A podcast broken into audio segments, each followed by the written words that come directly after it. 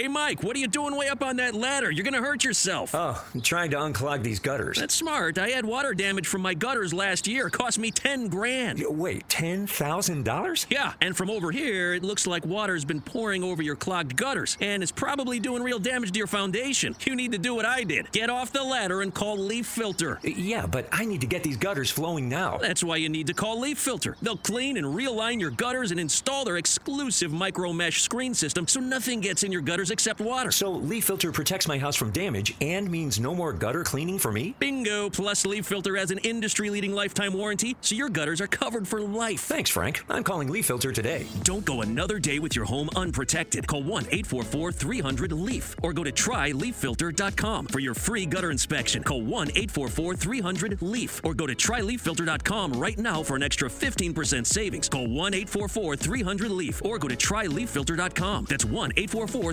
300 LEAF. O Hora Queer tem oferta de cupons de desconto com a Veste Esquerda e com editoras parceiras, como Autonomia Literária, Nova Cultura, Baioneta e Boitempo. Basta usar o cupom Doutora Drag. Tudo minúsculo, tudo junto.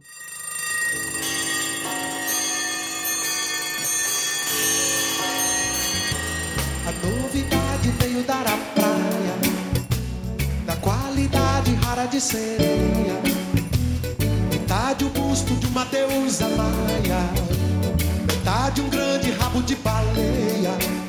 A novidade era o máximo Do paradoxo estendido na areia. Alguns a desejar seus beijos de deusa Outros a desejar seu rabo pra ceia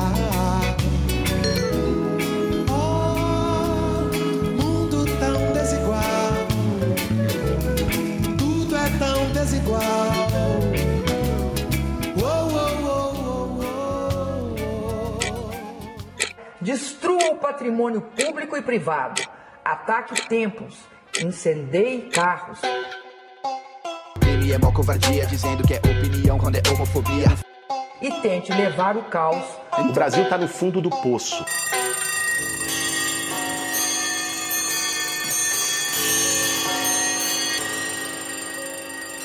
O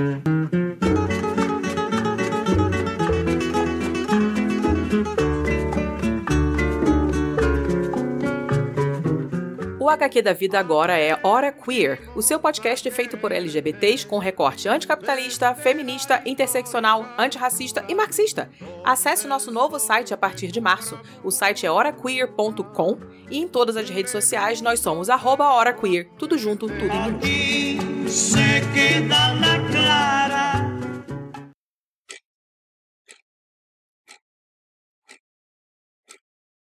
Estamos no ar. É, enquanto a galera está chegando, eu já vou partir para a apresentação.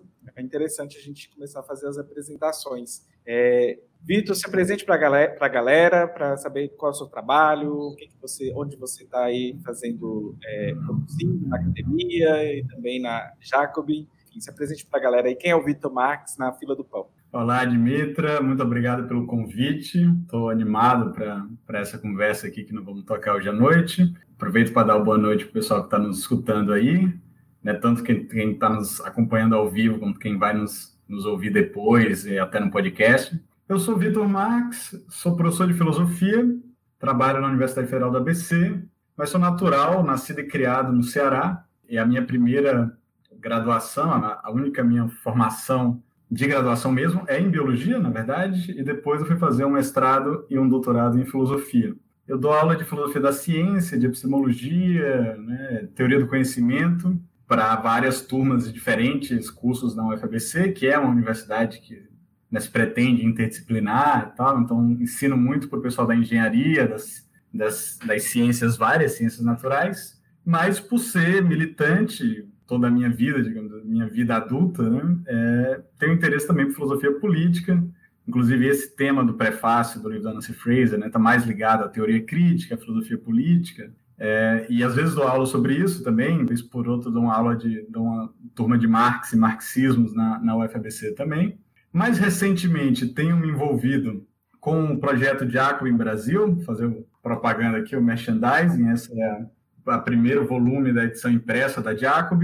Acho que alguns de vocês já ouviram falar, né? Uma revista socialista originalmente americano dos Estados Unidos, mas agora já tem uma, uma na Alemanha, uma na Itália, tem uma versão na Inglaterra, que se chama Tribune, e nós trouxemos uma equipe, né, nos reunimos para trazer uma versão dela abrasileirada também. Né? A Sabrina Fernandes é a editora da, da revista, está preparando agora o segundo volume, a Sabrina, vocês conhecem da, da Tese 11, né, nossa grande liderança também, ajuda na formação política da galera no meio, no meio virtual. Até ia pedir para quem ainda não acompanha a Jacobin, fazer de novo essa propaganda, né? para quem não acompanha a Jacobin, seguir a gente nas redes sociais. Eu imagino que hoje a gente completa 20 mil seguidores no Twitter, né? então talvez você tenha o orgulho, a, a chance de ser o, o, o 20 mil, seguidor 20 mil no Twitter.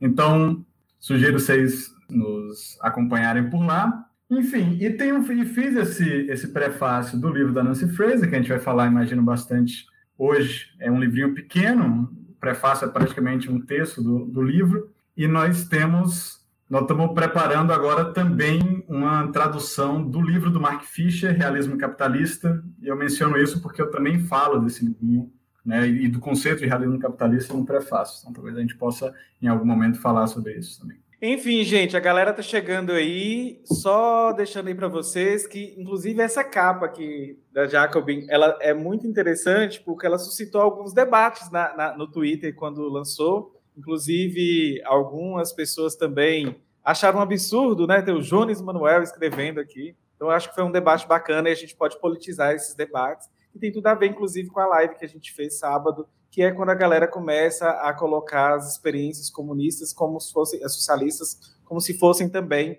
é, experiências fascistas. Então, quem tem dúvida sobre isso, assista a live anterior depois. É uma grande aula para vocês aprenderem. E quem chegou aqui, só para vocês entenderem, o Dr. Drag ele trabalha dentro de um grande projeto que é o podcast nosso, que é a Hora Queer. Então, esse, esse podcast ele é feito por mim e outras pessoas. Se você quiser nos apoiar, porque todo produtor de conteúdo está aqui, a gente, o, o, algoritmo do YouTube não paga muito para a gente, então eu queria só pedir o apoio de vocês. Vocês podem doar a partir de dois reais, menos do que um litrão, né? Muito menos do que um litrão.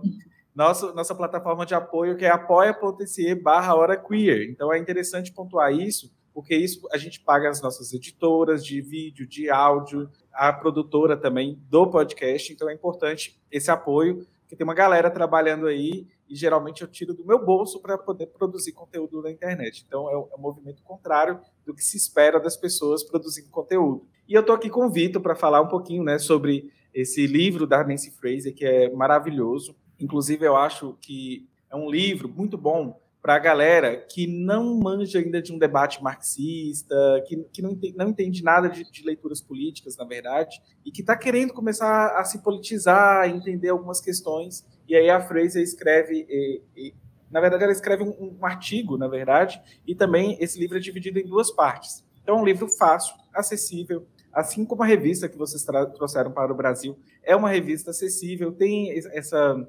característica de politizar o debate e de trazer a, a uma linguagem da forma mais acessível possível. Então, isso é, é importante de frisar para a galera aí é, que acha que existe aí uma, uma grande diferença, uma, uma distância entre o discurso da academia e o discurso que a gente precisa politizar. E acho que a Jacobin ela faz esse serviço muito bem. Enfim. Só, só é... talvez é, adicionando isso, nós somos uma revista orgulhosamente socialista, né? não Sim. escondemos a nossa bandeira vermelha, por assim dizer.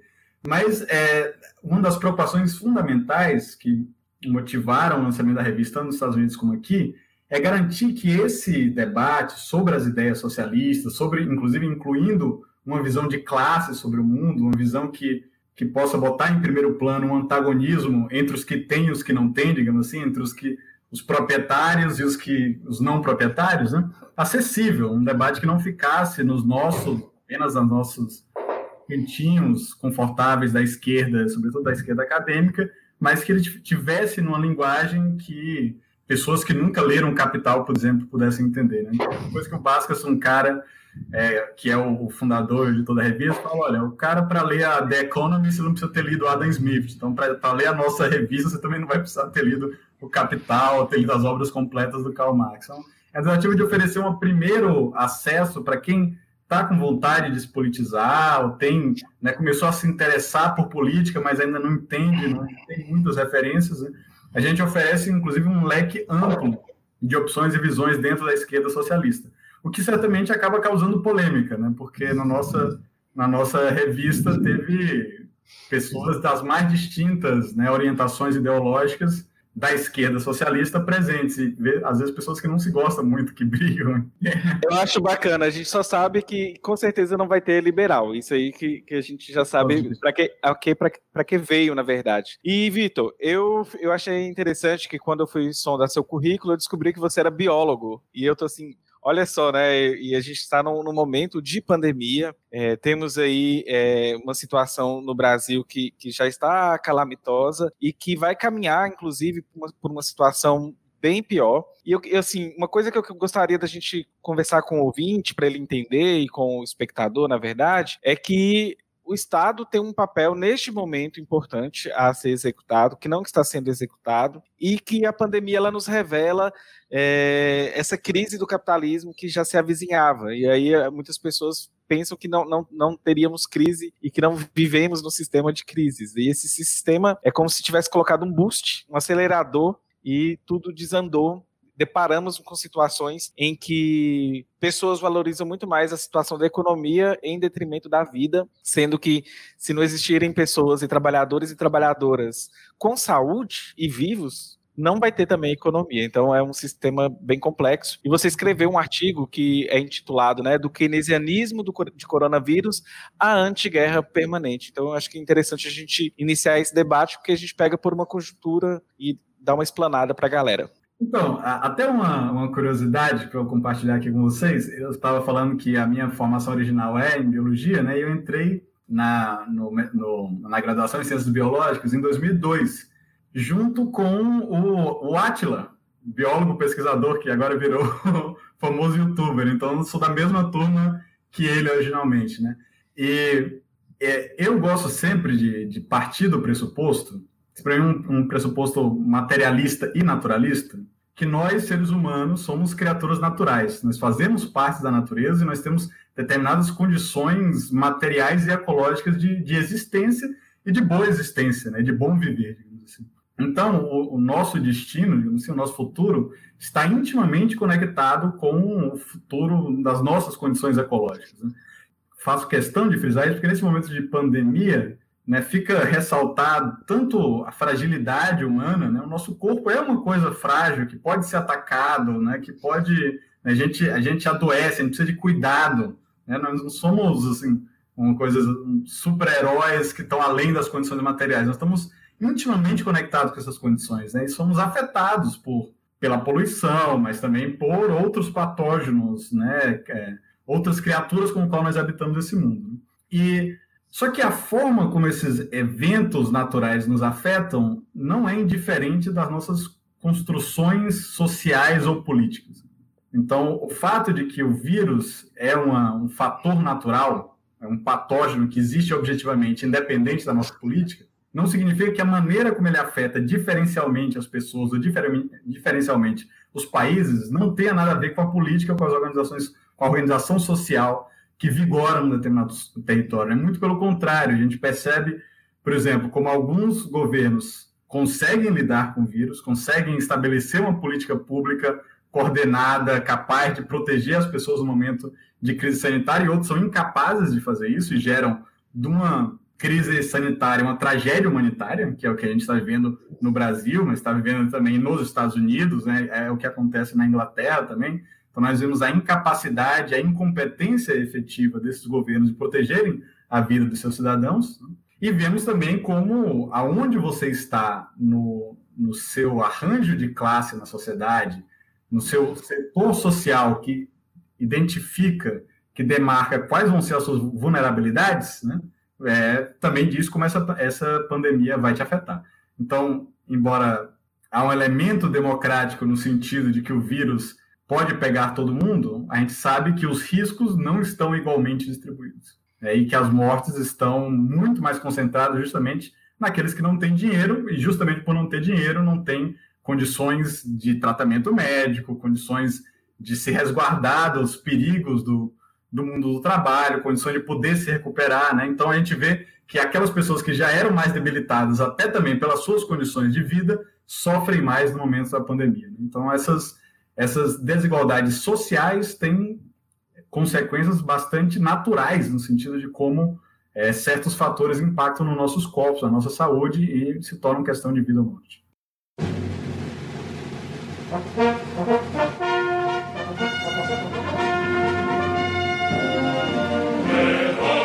Você sabia que o podcast Hora Queer tem um spin-off chamado Doutora Drag? Então corre lá no YouTube e se inscreve também no canal youtube.com barra Doutora Drag. Lembre-se de seguir arroba Dimitra Vulcana e Hora Queer em todas as redes.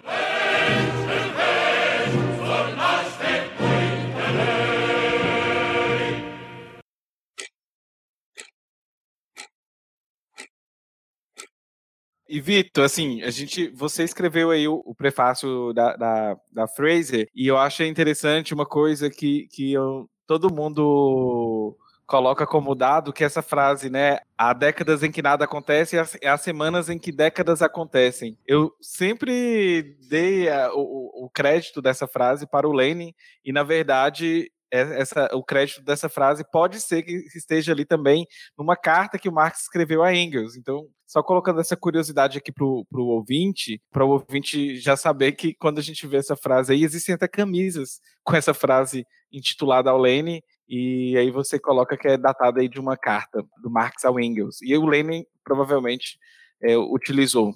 Então, a gente vai partindo aqui para. Eu fiz um vídeo, inclusive baseado no seu prefácio e na, leitura da Fraser, que é sobre neoliberalismo progressista. É, colocar duas palavras que praticamente se, se, anulariam. A gente vê que as políticas neoliberais elas não têm nada de progressistas, mas o capital ele teve que se vestir desse, desse progressismo para poder é, se continuar reproduzindo na sociedade e, e fazendo a sua manutenção. Então, para quem não viu ainda, eu fiz um vídeo sobre isso. É, é um oxímoro, assim como também gerou um debate na internet do oxímoro entre policial e antifascista, e as pessoas falando que se anulam. É, então, oxímoro, oxímoro são duas palavras aí que, colocadas, elas se anulam, é só para quem não sabe o conceito que, que a gente tem que falar, né? O neoliberalismo progressista ele, ele está relacionado a essa reflexão e como que, que é, isso funciona dentro do, do contexto que a Fraser coloca para a gente sobre o populismo de esquerda e populismo de direita. E ela começa a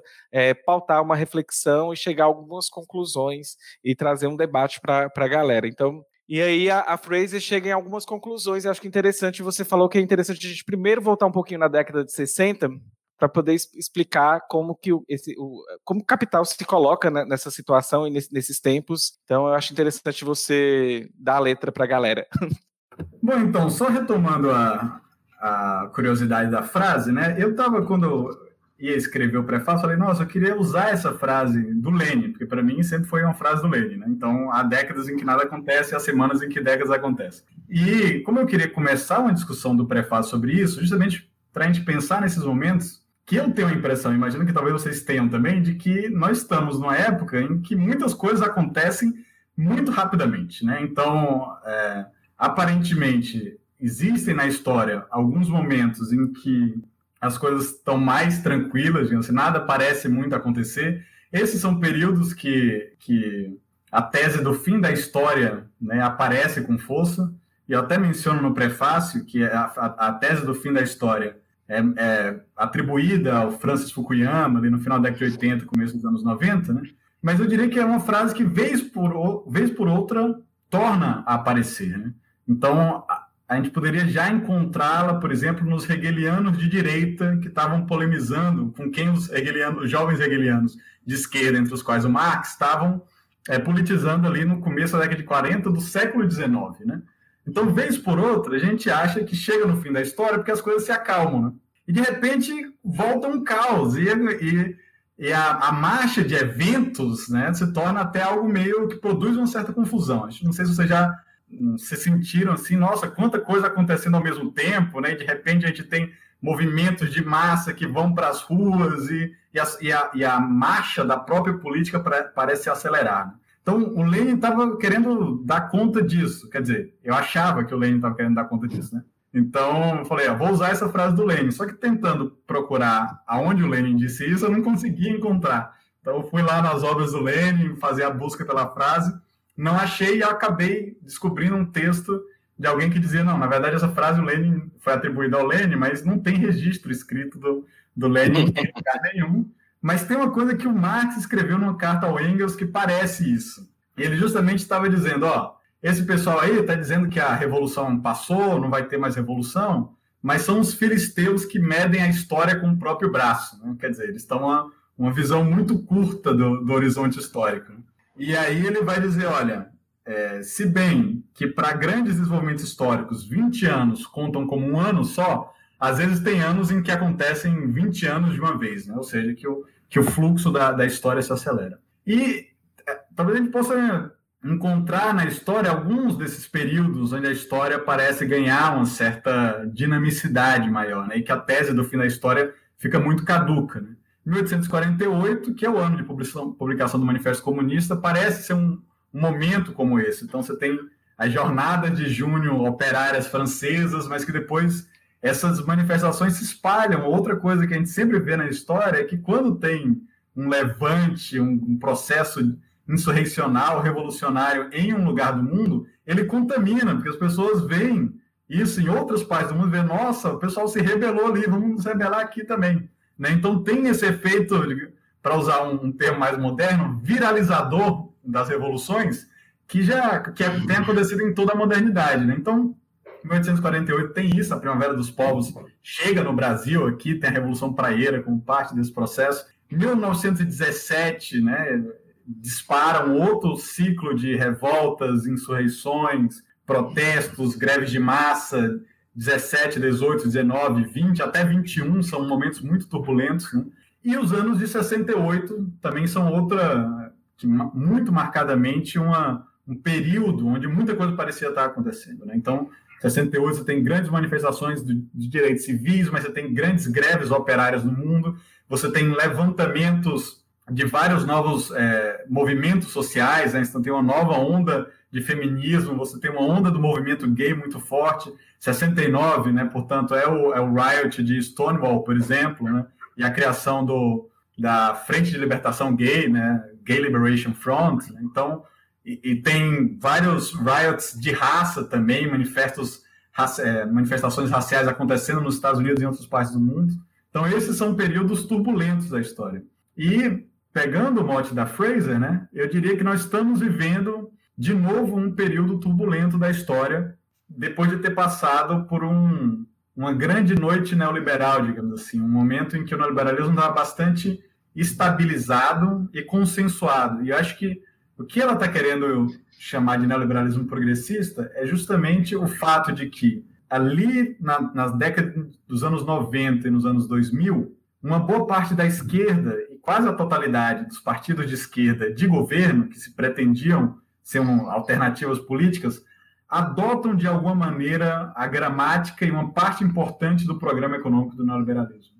E, e para se diferenciar dos movimentos conservadores, né, essa forma de, de neoliberalismo vai ter que se alimentar da linguagem e da estética que esses movimentos sociais radicais da década de 60 tinham construído, mas tentando, digamos assim, tornar essa, essa, esse conteúdo mais inofensivo, ou seja, é, capaz de ser inserido numa determinada ordem e, sobretudo, eu acho que esse talvez seja o elemento mais importante, retirando o elemento, digamos assim, radical, revolucionário. Radical e revolucionário, com certeza, né? Mas porque esses movimentos, tanto os movimentos feministas, como movimentos negros, como movimentos gays, dessa do final dos anos 60, começo da década de 70, eles oferecem uma crítica total à sociedade. Eles não são apenas movimento das suas bandeiras, eles montam é, articulações de solidariedade que é, objetivam transformar a sociedade como um todo. Né? Então, por exemplo, como, como eu estava falando da história do, do Gay Liberation Front, né? a Frente de Libertação Gay. A Frente de Libertação Gay pega esse nome, e é uma das organizações que surge ali dos protestos de Stonewall em 69, ele pega esse nome em referência a Frente de Libertação Vietnamita, do Ho Chi Minh, né, liderada pelo Partido Comunista, e da Frente de Libertação da, da Argélia, que, da qual participava o Franz Fanon, por exemplo, né, também um intelectual negro marxista importante. Então você vê que esse, o movimento gay estava pegando também a sua maneira de organização e a sua maneira de se, de se colocar e conectando com os movimentos anti-imperialistas, por exemplo ou conectando com as lutas dos Panteras Negras na época, ou conectando com a, a, uma nova onda do feminismo. Ou seja, essa o que caracterizava a radicalidade desses, desses movimentos nessa época é que eles tinham uma crítica geral da sociedade. Eles não, não se viam como movimentos de pressão isolados, cada um tentando se adaptar a uma ordem de coisas existente. Não, não, não queremos transformar a sociedade toda.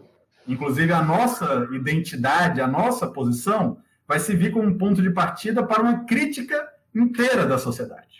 É interessante a gente ver como, por exemplo, mesmo a gente escuta muito hoje falar de política de identidade, né? É, e, e, a gente entende os identitários, muitas vezes aparece a crítica na própria esquerda, né? os identitários são aqueles que estão atrapalhando a esquerda. Né? Mas essa, essa, o próprio conceito de política de identidade aparece no manifesto do, do coletivo Combahee River, que era um manifesto de mulheres negras, a maioria delas lésbicas, mas mulheres negras lésbicas socialistas, que estavam, a partir da sua identidade, construindo uma crítica à sociedade capitalista existente na época. Né? Então, é, você vê como eram movimentos não só radicais, como procuravam conectar as várias lutas. Eu acho que um, um exemplo interessante disso a gente vê também essa eu acho que é uma, um exemplo legal da gente lembrar. Talvez o público aqui já tenha assistido o filme Pride, mas o Pride é, uma, é um filme que narra né, o, os esforços de solidariedade de um grupo gay de Londres com os mineiros que estavam em greve contra o, o governo conservador e neoliberal da Thatcher. Então, na época, acho que 84, 85, tem uma grande greve de mineiros que que mobiliza dezenas de milhares de, de trabalhadores, inclusive é brutalmente reprimida pela polícia, 10 mil pessoas são presas. Né? Você tem esse grupo gay que recolhe dinheiro e solidariedade, vai fazer ação junta com, com os sindicalistas trabalhadores mineiros. Né? Aqui foi traduzido como Orgulho e Esperança. Ótimo, pois é, exatamente. E esse, esse grupo que monta essa, esse, esse trabalho de solidariedade era um grupo de gays comunistas. Né? Muitos deles filiados ao Partido Comunista ou outras organizações da esquerda radical da época. Né? Então, o que, que o neoliberalismo progressista vai fazer? Não, tudo bem, nós vamos nos diferenciar dos conservadores em termos dos costumes, já que o nosso programa econômico não se diferencia significativamente agora do, dos partidos da, da direita, certo? E nós vamos pegar algumas bandeiras desses, desses movimentos, mas de uma forma asséptica eliminando essa história de radicalismo, eliminando essa história de solidariedade geral e pegando apenas as bandeiras isoladas e atomizadas, como tratando esses vários movimentos como grupos de pressão, diferentes que querem se adaptar a uma mesma sociedade cuja ordem, o arranjo social geral já está estabelecido. É, inclusive, a Nancy Fraser vai mencionar isso, que para o neoliberalismo progressista, a ideia de, de igualdade vai ser reduzida a uma noção meritocrática. Assim. Em vez de significar, como significava para esses movimentos radicais da década de 60 e 70, que todo mundo, independente da sua condição de gênero, de orientação sexual, de, de identificação sexual, de, de, de, cor de pele, né, que todas as pessoas têm direito ao, ao autodesenvolvimento, às condições materiais de, de autocultivo, né, de, desenvolver ao máximo as suas capacidades, né? veio dessa retórica de emancipação universal igualitária, a igualdade vai ser vista apenas como ah, as várias categorias podem chegar ao topo também. Então, o, o, o neoliberalismo progressista é ah, não tem nenhum problema se 1% da população tem praticamente toda a riqueza do mundo. A gente só quer que esse 1% seja, sei lá, 50% mulheres, digamos.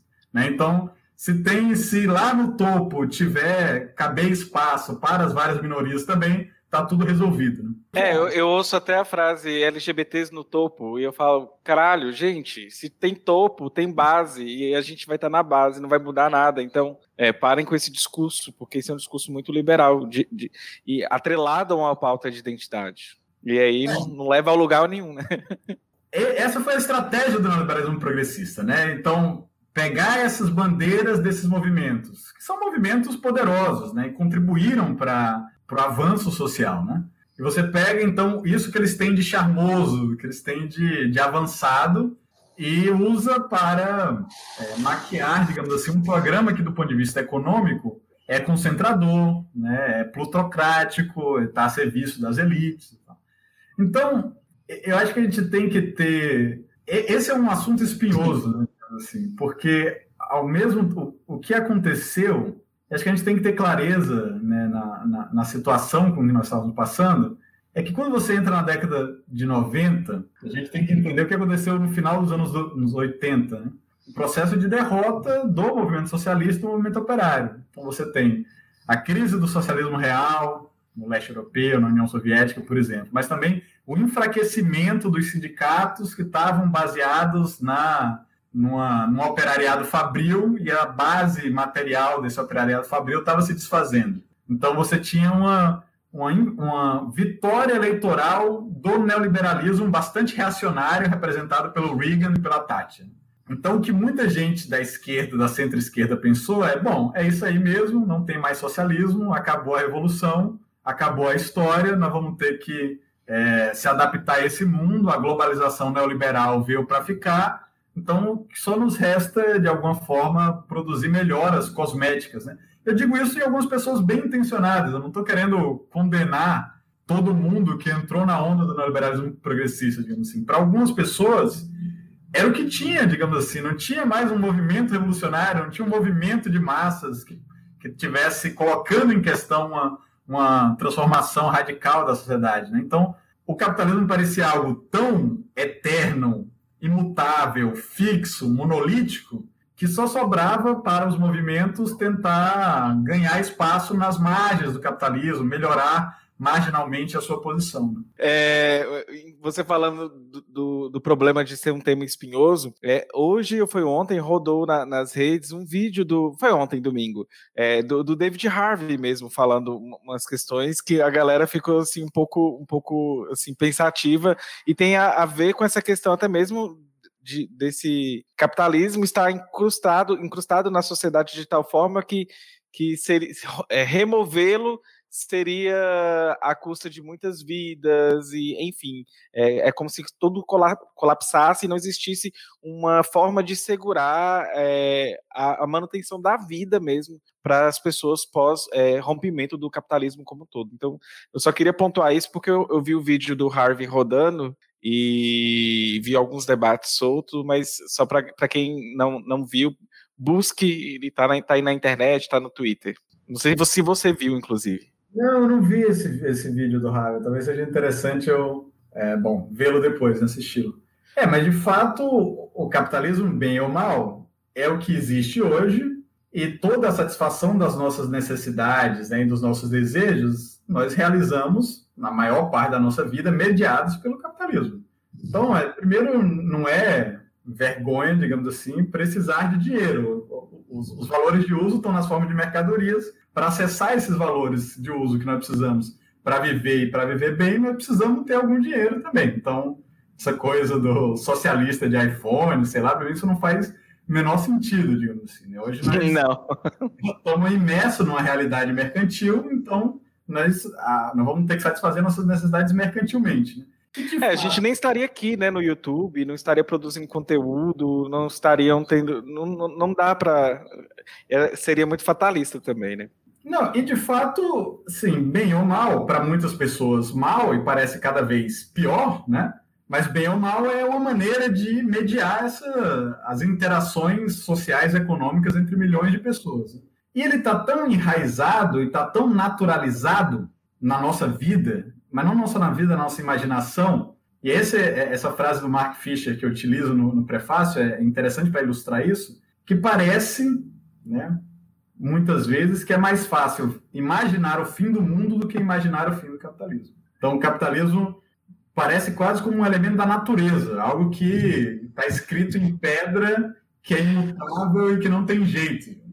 Mas nós sabemos que, historicamente, e é isso, por isso que eu estou falando que o fim da história sempre se mantém frustrado, né?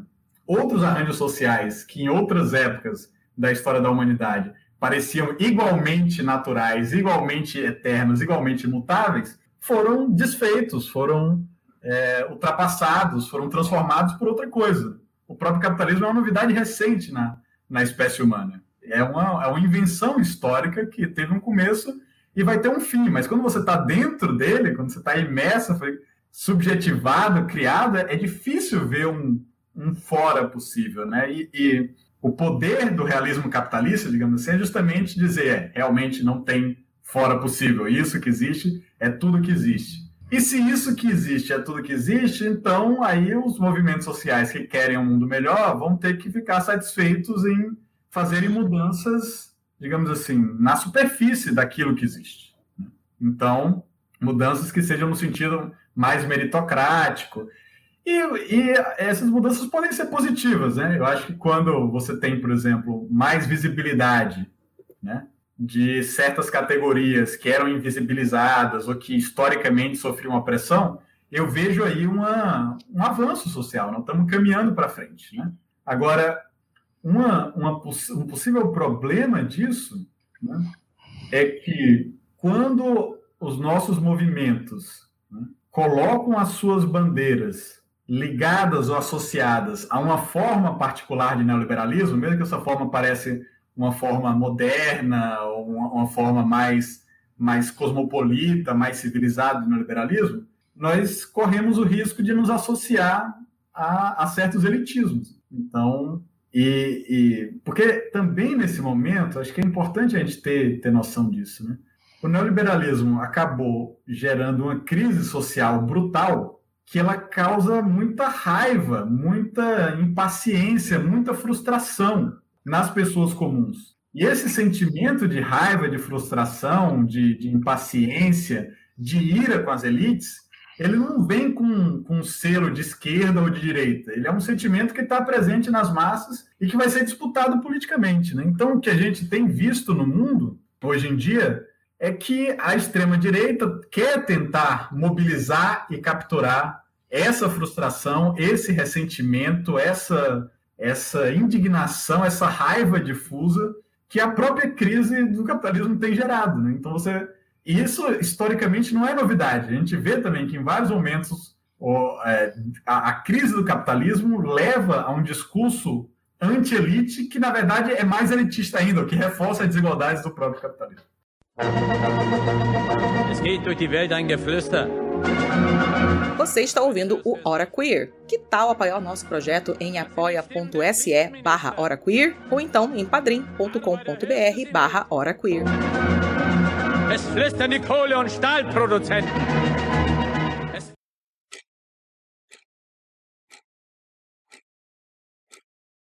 É, você falando isso, é, desses momentos e de como que canalizam essa raiva, e é engraçado como que também canalizam utilizando, de certa forma, alguns espantalhos, né? Por isso que a gente vê o Bolsonaro com sua base aí toda LGBTfóbica, machista, racista.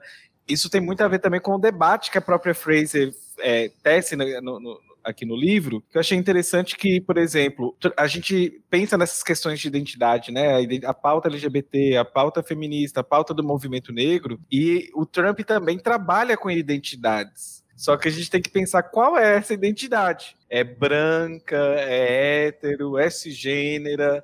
É, então ele também move essas paixões que, que, que estão é, corporificadas ali naquelas identidades e trabalha também com a ideia de um populismo. E aí eu queria só passar para a galera entender um pouquinho como que funciona essa mobilização pelo populismo e existe essa possibilidade de um, de um populismo à esquerda? Como que funcionaria isso? Eu acho que é uma pergunta para a gente é, refletir aí.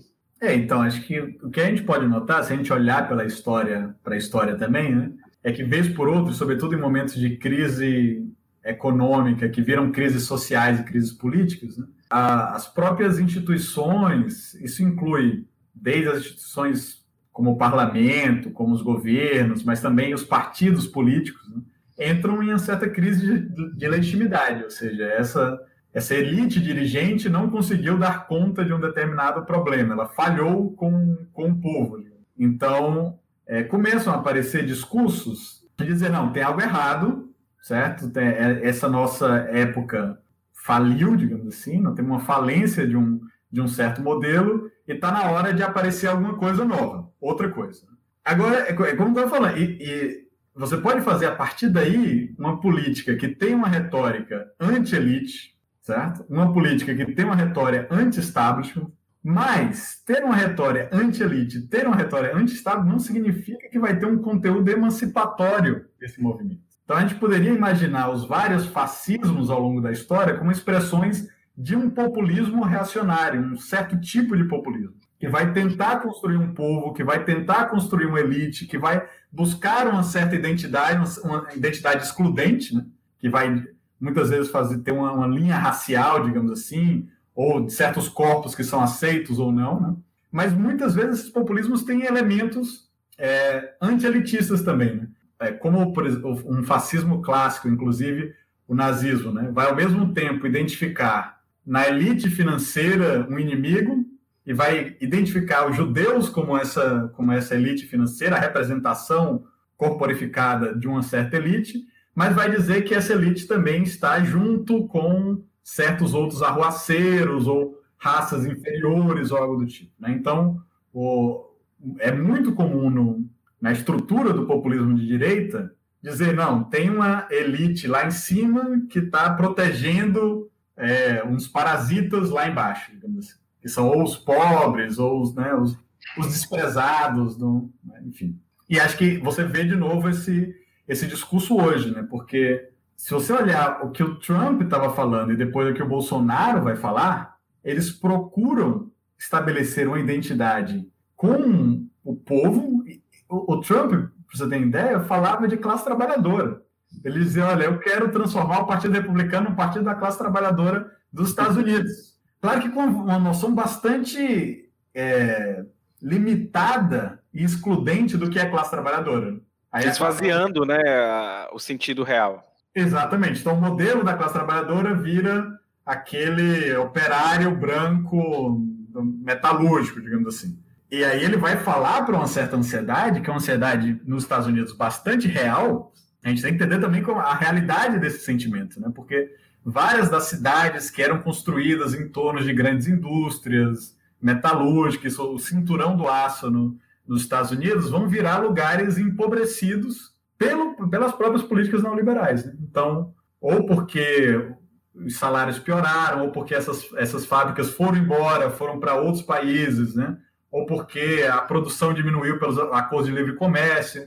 E aí o que, que o Trump vai dizer? Olha, você, trabalhador empobrecido, eu sou a sua esperança. Vote em mim, que eu vou ser contra essas elites das costas, né? da, da costa leste, da costa oeste nos Estados Unidos, identificando essa elite justamente também como elite cultural, que despreza o povo, que despreza, né, digamos assim, as, a cultura do povo e que se apresenta como algo arrogante. Tá? Então, veja como o populismo é um negócio assim, perigoso também, porque eu, e, e, veja como o Bolsonaro utiliza o mesmo jogo. Né?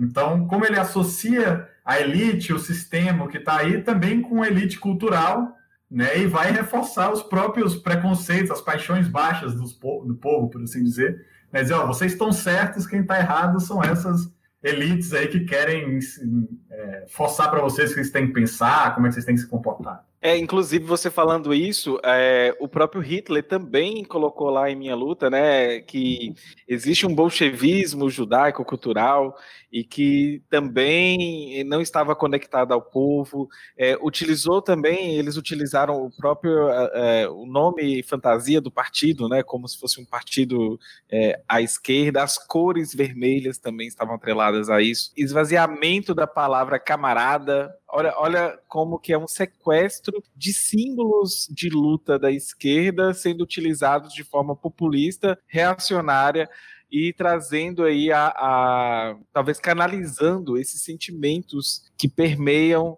em, em, uma parcela da população. E essa, essa você falando desse operário branco americano é um, um grupo específico que ao longo dos anos perdeu emprego, perdeu o poder de consumo, então existe uma, uma ele catalisou, na verdade, um sentimento que já estava ali pronto só para. Já, já era o combustível, só faltava ele riscar o fósforo e, e, botar fogo, que foi o que ele fez, né?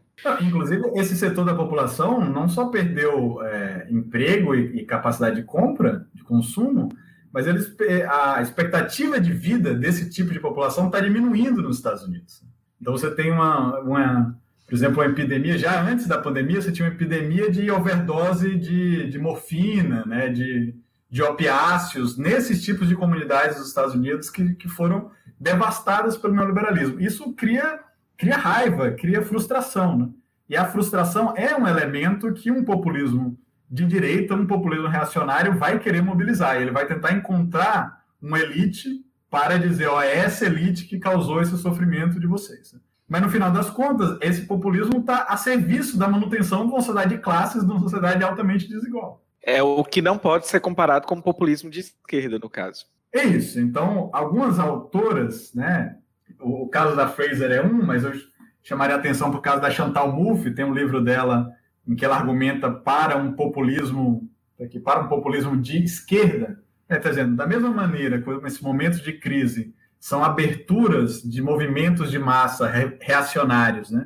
que podem mobilizar essas paixões baixas, podem mobilizar os preconceitos e os ódios para construir um, um, movimento bastante agressivo, porque você, essa é uma diferença, né? Você, no fascismo e no populismo de direita em geral, você tem movimento de rua de direita, você tem organização de direita, você tem militante de direita, né? gente que está disposta a fazer sacrifícios e, e a guerra por um, para defender determinados ideais conservadores. O, o, o populismo é, uma, é uma, o populismo de direita e o fascismo, eu diria que é um tipo de populismo de direita, é uma política que mobiliza afeto. Ela não é uma política de baixa temperatura, como muitas vezes foi o neoliberalismo. É uma política, o neoliberalismo é uma política da desmobilização, digamos assim. Né? É dizer, ó, não vá, não vá, não vá para a rua, não vá, não faça manifestação. É outro, outro tipo de registro político. Né? E esse tipo de populismo é uma, uma política do ataque, do, do afrontamento, digamos assim. Está né? Tá na ofensiva, está num processo de campanha permanente. Isso existe, isso acontece. Né? Aí, esse é o momento em que se oferece um dilema muito grave para nós da esquerda, que nós não sabemos como fazer ainda. Né? Que é o seguinte: em, em situação em que o populismo reacionário está avançando, está na ofensiva. O que é que você faz? Você tenta proteger o centro, você tenta proteger essas institu a institucionalidade tal como ela existe hoje, para tentar conter esse populismo de direita, ou você tenta oferecer uma alternativa que dialogue com as frustrações, com as insatisfações populares, com esse sentimento de, de que houve um esgotamento num certo sistema e tenta mobilizar esses desejos em uma direção emancipatória. E aí, da mesma maneira como você, o populismo é, de direita, vai tentar identificar vários ressentimentos, né? E dizer assim, ó, tá, tudo bem, você não é rico, mas você é, é homem, e, e como homem você está perdendo o poder, então se alie aqui, né? Ou, ou, você não é, não é rico, mas você é branco, e você está perdendo o poder enquanto branco, então ou seja, vai tentar produzir uma coalizão de ressentidos, digamos assim, né? É, a nossa tarefa, a, a, mim me parece, eu posso estar errado com relação a isso, né? Mas seria tentar criar uma coalizão orientada ao futuro, digamos assim, uma coalizão não do ressentimento, mas uma coalizão, uma coalizão da esperança, ou seja, lutar, reunir todos aqueles que estão lutando contra formas diferentes de injustiça, de opressão e desigualdade e dizer: olha, nós temos em comum isso, nós estamos numa luta por justiça, né? nós estamos numa luta por direitos. E nesse momento a gente vê, em alguns lugares a gente vê as duas coisas ao mesmo tempo, né? Por exemplo, no caso dos Estados Unidos, o, livro da Nancy Fraser trata disso também, ao mesmo tempo em que você tem o populismo reacionário do, do Trump aparecendo como alternativa, você tem um crescimento, sobretudo na juventude, das pessoas que se dizem socialistas. Então, hoje nos Estados Unidos, nunca teve antes, em toda a história do país, tantas pessoas ou, uma proporção tão grande da população que se identifica como socialista. E o que Ainda mais nos Estados Unidos, né, que o neoliberalismo foi muito desmobilizador. Exatamente. E nos Estados Unidos, onde você nunca conseguiu ter o estabelecimento de um grande partido de massas da classe trabalhadora. Né, você teve tentativas do Partido Socialista no começo do século XX, depois você teve um Partido Comunista que foi forte em alguns lugares, mas depois você teve o macartismo, e, e no final das contas, é, o, os sindicatos acabaram né, se acoplando com o Partido Democrata e não com o Partido de Massas dos Trabalhadores, como você teve experiências em outras partes do mundo de construção de partidos de trabalhadores. Nos Estados Unidos você nunca teve né, um partido que se chamou socialista e é um, um uma alternativa. Mas hoje você tem uma, uma grande audiência que está muito curiosa com relação às ideias socialistas. Imagina você ser jovem nos Estados Unidos e o que você viu é a, a crise de 2008, a crise financeira, depois anos de austeridade, de é, salários estagnados e, e, direitos, acesso a direitos diminuindo, né? e aí você vê uma, uma onda de, de direita agressiva representada pelo Trump, né? então na, a juventude formada nesses anos vai dizer, não, eu quero outra coisa, eu quero, eu quero um outro mundo, eu acho que a gente pode né, sonhar e ousar para além do, da, das coordenadas estabelecidas hoje. Né? E as pessoas, talvez o nome disso que eu quero seja socialismo, uma sociedade sem classes, uma sociedade democrática, uma sociedade que a, a democracia, a, a, economia também seja democratizada, uma sociedade que tenha acesso à saúde para todo mundo, acesso à, à educação para todo mundo. Né? Então, isso tem aparecido nos Estados Unidos também, né? É uma contradição que essas duas coisas né, tenham estão disputando aí as mentes as mentes e corações. Né? Então, uma, uma questão para a gente saber é, é isso eu não, eu não acho que está decidido ainda. Eu, eu nem tenho certeza de realmente qual é a opção melhor, porque nós estamos lidando com fenômenos muito perigosos, digamos assim. Porque se um, um movimento fascista chega ao poder, se consolida no poder e usa esse poder para esmagar, exterminar os seus opositores ou os militantes dos vários movimentos, isso é uma, uma situação dramática. Né? Então a gente fica um pouco dividido entre saber, e aí, nós vamos aproveitar a crise para radicalizar e dizer, não, nós queremos realmente mudar esse mundo de base, nós queremos virar a mesa, ou nós vamos ficar um pouco com medo dizer, não, mas tem uma coisa muito perigosa aí no horizonte, então nós temos que maneirar as nossas demandas, as nossas bandeiras. Esse é um debate que está colocado na esquerda mundial e na esquerda brasileira hoje.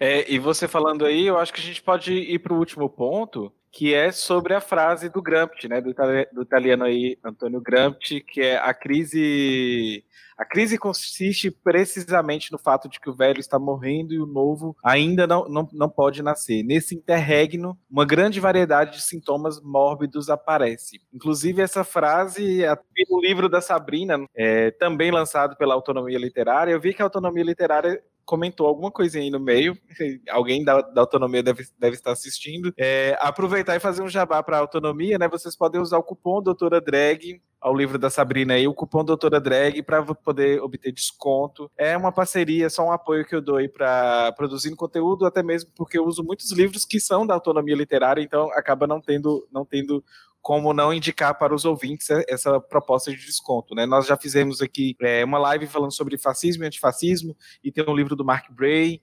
é, o livro da Clara Zetkin, né, Como Nasce e Morre o Fascismo. Então acaba que eu tenho muito material que é da autonomia literária, e ultimamente, por ter esse tanto de material, eu também acabo ganhando material e sorteando para vocês. Então, autonomia literária é uma parcerona para a gente aí e utilizem o cupom Doutora Drag. Em breve, um dia que eu tiver mais movimento, aí eu faço uma parceria de publi mesmo, mas por enquanto é só camaradagem. Beleza? Voltando aqui no livro, mais do que nunca a gente está vivendo esse momento que é marcado então pela, pela aceleração da crise do capitalismo. Temos a pandemia, a, a, a pandemia sendo aí um acelerador.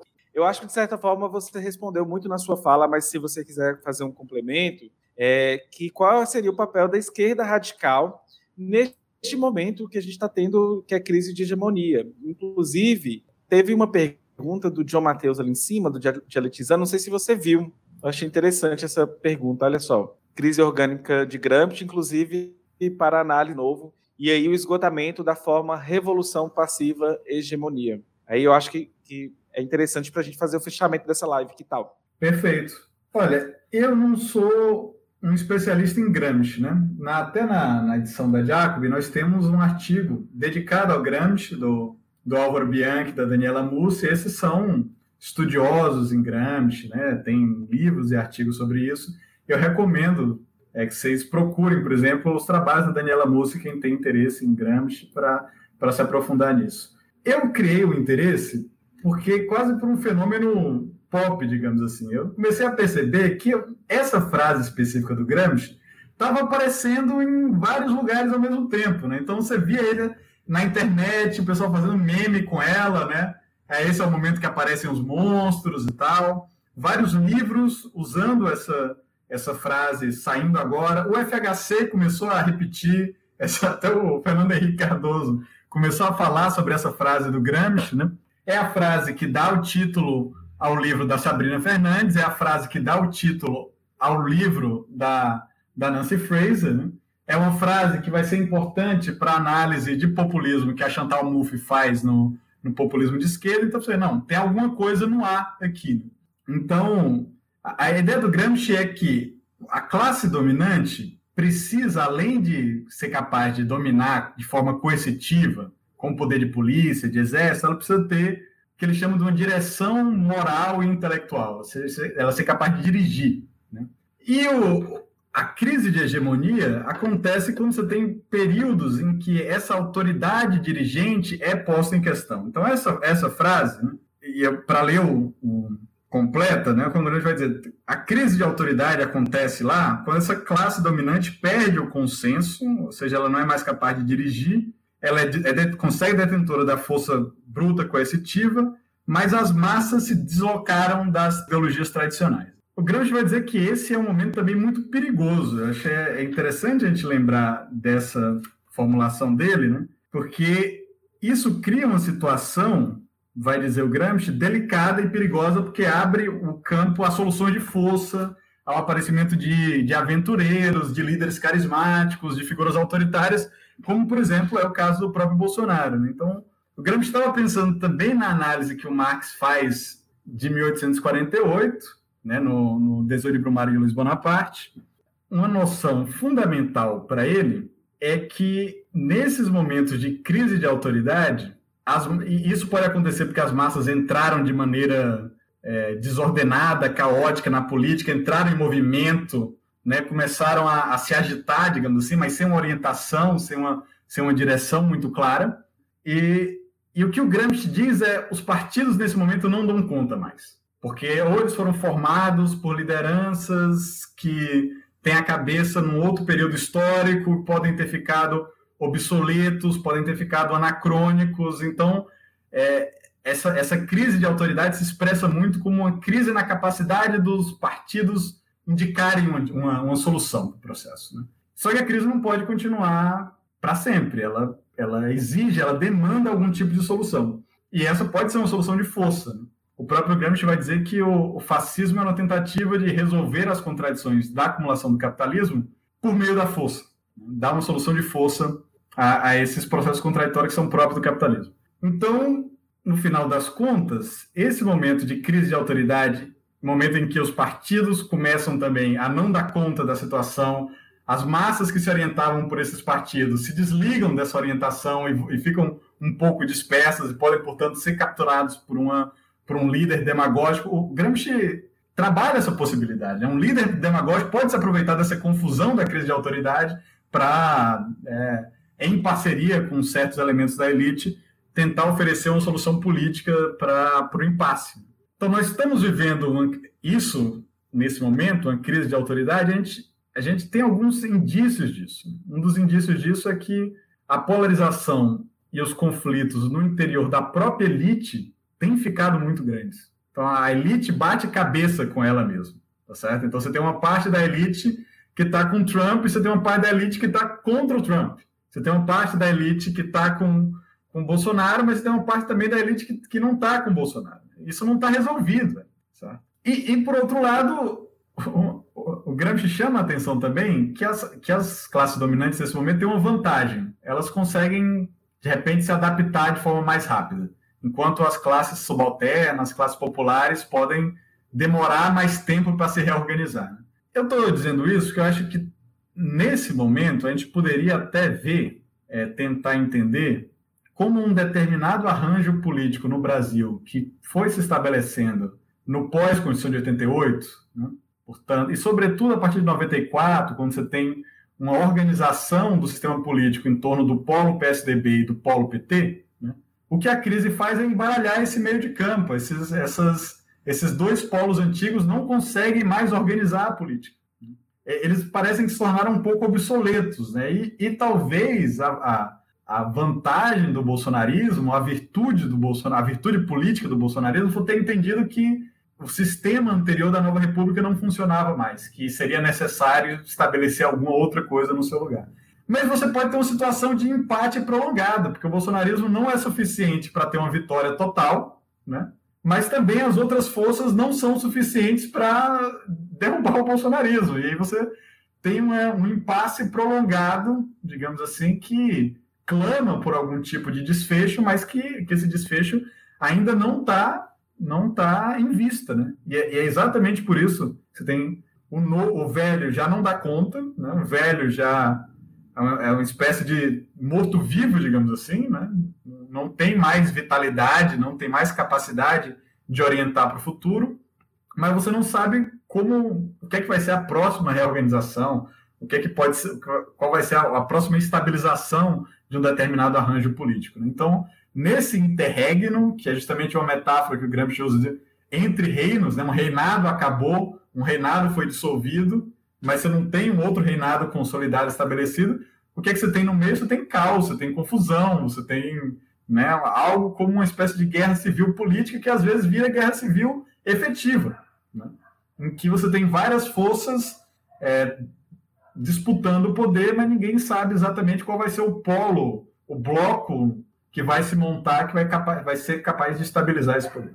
Eu estava falando aqui para a galera que agradecendo primeiramente você, Vitor, pela, pela disponibilidade e tudo mais, para a galera se ligar na revista Jacobin, eu acho interessante aí é, existem os planos para você assinar, a revista para comprar. É um trabalho maravilhoso. É, eu vi no outro podcast que vocês trabalham com equipe muito reduzida, então é muito trabalho para pouca pessoa e para pouco orçamento, acredito. Então é uma dificuldade que vocês devem enfrentar no momento atual e tão necessário o trabalho que vocês fazem e também deixar aí o anúncio né, do livro da, da Fraser, que eu acho que é bacana para a galera ler, sobretudo a galera que está precisando de se ligar nos debates. Eu sempre gosto desses livros que são, é, de certa forma, didáticos, para depois a gente trazer é, dosagens de drogas mais pesadas, sabe? Então é importante isso. E agradecer todo mundo que esteve aqui até o presente momento. Lembrando, se você quiser apoiar o nosso projeto, é apoia.se barra hora queer é com esse dinheiro que a gente paga, tudo que, que existe para poder manter o canal e o podcast no ar. E agradecer novamente o Vitor, o Vitor é maravilhoso. Eu, e a gente precisa depois trocar muitas figurinhas e fica um convite depois para um retorno aqui no podcast. E quem puder, é, segue lá o, o, a Jacob no Twitter. Não sei se nós já chegamos aos 20 mil, mas com a ajudinha de vocês podemos chegar. Eu, eu suspeito que está quase, viu?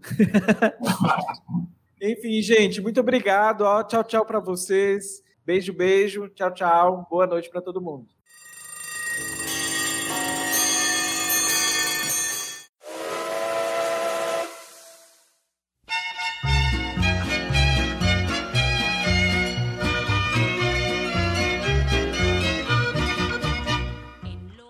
Sabia que você pode apoiar a diversidade na podosfera? Se você conhece pessoas que participam de podcasts e são negras, LGBTs ou mulheres, use as hashtags Podosfera Preta, LGBT Podcasters e Mulheres Podcasters para divulgar os episódios do seu podcast preferido. O Hora Queer apoia a diversidade na podosfera. Apoia você também. O Brasil está no fundo do poço.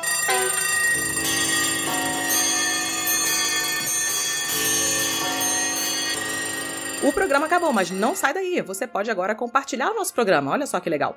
Marque a tanto no Instagram quanto no Twitter. Você pode trocar ideia com a galera do HQ lá no Telegram. O nosso grupo é o t.me barra.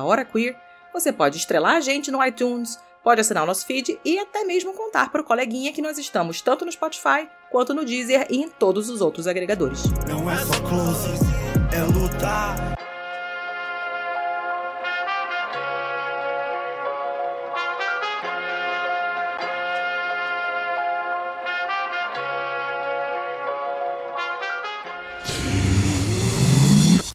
half-half.